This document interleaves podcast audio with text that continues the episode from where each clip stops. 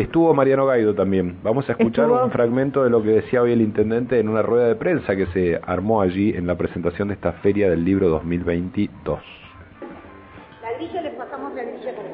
Intendente, le queríamos consultar eh, en qué se fundamentó la decisión de pasar de tres días a diez, o sea, de tercera a quinta, ¿no? Es una característica de gestión, ya de la gestión que llevamos adelante. Tiene que ver con la verdad que es un evento que venía sucediendo en la ciudad cuando asumimos y es un evento de jerarquía y lo queríamos transformar realmente con darle las herramientas de que sea una feria del libro internacional con eh, el, doble de metros cuadrados, con el doble de, expositores o el triple de expositores, mejor dicho, es decir, una eh, Feria del Libro que va a tener en estos 10 días la oportunidad que todos los vecinos de la ciudad puedan visitarla de manera gratuita, que tengan todas las posibilidades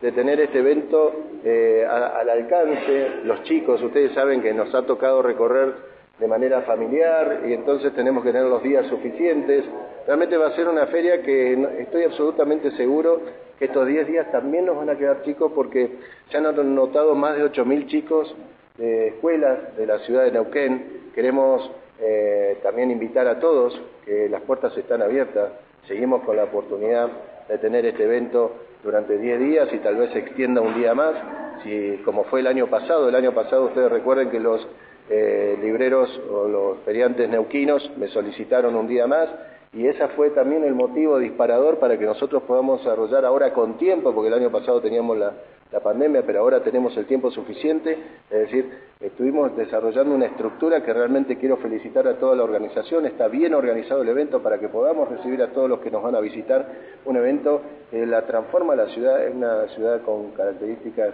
realmente de jerarquía, y que los libreros neuquinos principalmente, el 40% de los eh, más de 80 estanes, casi 100 estanes que van a estar llevando adelante sus actividades, son gratuitos, es decir, todos los que exponen de Neuquén eh, tienen esta herramienta del acompañamiento de la municipalidad para fortalecer lo que fue un momento muy difícil de la pandemia y realmente encontrarnos en un momento de reactivación económica, ayudándolos y acompañándolos. Es, es un evento educativo que, como bien lo dijo María, no se solapa, no se comparte, es decir, eh, no se cruza con la mini fiesta de la confluencia con otras actividades. Sí tenemos el evento del 18 de septiembre que lo quiero poner en valor, que tiene que ver con el desfile que tiene la ciudad de Neuquén, que le abre los brazos a los veteranos de Malvinas, que era un pedido y una solicitud que le hacían a la República Argentina, que haya una ciudad donde puedan ellos llevar adelante un desfile, y fue Neuquén Capital que le dijo que sí, fueron los neuquinos que le dijimos que sí, y acaba a suceder este 18 de septiembre,